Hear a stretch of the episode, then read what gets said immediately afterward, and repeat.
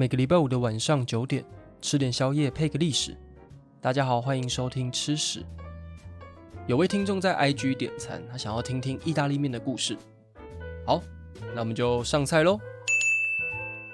弹牙的面条搭配浓郁的番茄酱，撒上几滴橄榄油、几片罗勒叶，最后再用 cheese 提味，增加一点奶香。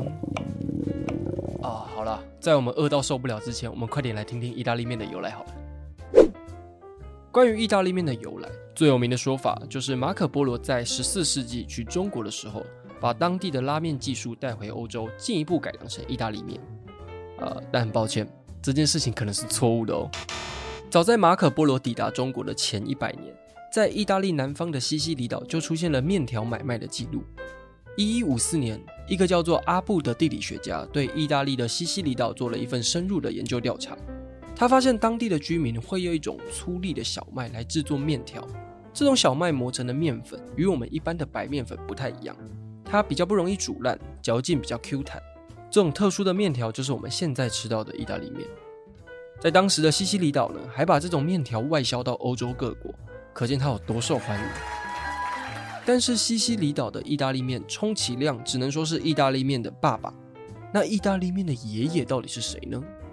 让我们先把时间往前转到一千年前吧。五世纪的时候，阿拉伯人的势力渐渐崛起，他们一有机会就会到欧洲地区跟其他国家打架，或是贸易买买东西。长期在外呢，总不可能肚子饿，我就跑去便利商店叫一碗关东煮来吃吧。所以他们就会随身携带一种叫做 etria 的干燥面条。他们从阿拉伯的地区出发，穿过土耳其来到欧洲的时候，就把这种面条带到了意大利的西西里岛，因为储存容易、不易腐坏的特性呢，马上就受到了罗马皇帝的重视，就变成罗马的重要食物。所以说，阿拉伯人其实才是现在意大利面的祖先哦。可是为什么我们现在叫它意大利面，而不是阿拉伯面呢？这个就要归功于疯狂的意大利人，因为粗粒面粉的特性，导致意大利面的面条非常容易塑形。意大利人就把意大利面做成了各种各样的形状，但没有现在这种意大利面那么浮夸了。像什么海豚面、爱心面、A B C D 面这种，在当时都看不到。当时大部分的面条呢，还是条状的或是颗粒状的。当然，除了任君挑选的形状之外呢，一七四零年代，意大利的威尼斯还开设了第一家的意大利面工厂。但这些都不足以让意大利面冠上意大利的称号。反而是这个神奇的东西赋予它神秘的力量。番茄酱，吃意大利面一定要配番茄酱，就跟讲油啊一定要配温开水的概念是一样的。但是番茄在十七世纪地理大发现的时候呢，才由西班牙人从美洲带到欧洲。那我们先来猜猜看，在地理大发现之前呢，意大利人到底是配什么酱吃呢？答案是。不沾酱，够奇怪吧？就像你今天去你家巷口跟老板点面，哎，老板不好意思，我要一碗干面，我不要加酱油，还有香油。哇哦！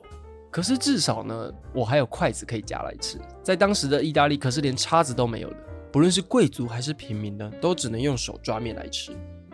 番茄传入意大利之后，意大利人发明了意式番茄酱，这种神奇的酱料用番茄、大蒜还有洋葱跟一些新香料做成。用来搭配意大利的面条非常非常适合，从此意大利面就开始疯传于世界各地。所以让意大利面冠上意大利的称号是它的酱料，而不是它的面本身哦。意大利面后来由意大利人移民到美国之后带进了美洲大陆，其中一位让意大利面在美国更流行的人，竟然是美国的开国元老汤马斯·杰佛逊。Hello，在十八世纪末期，杰佛逊在法国吃到意大利面后就非常非常的喜欢。甚至还画了制造意大利面机器的设计图。一八零二年，在白宫的晚宴上呢，他向美国人介绍了这一道料理。当时的美国民众都很八卦，白宫发生什么事情都非常非常注意，所以意大利面呢，自然就变成了美国社会的风潮。哇，我今天跟总统吃一样的食物哎。说到这个意大利面酱，有一次我妈煮意大利面给我吃的时候，我就觉得好像少一个味道。它有很浓的番茄香，但是有点平淡无奇的。直到我做了这一集的 podcast 之后呢，了解了当时的意大利酱其实重点是大蒜、洋葱还有番茄，所以我就把我家意大利面酱拿出来看，哇，只有番茄没有大蒜，也没有洋葱。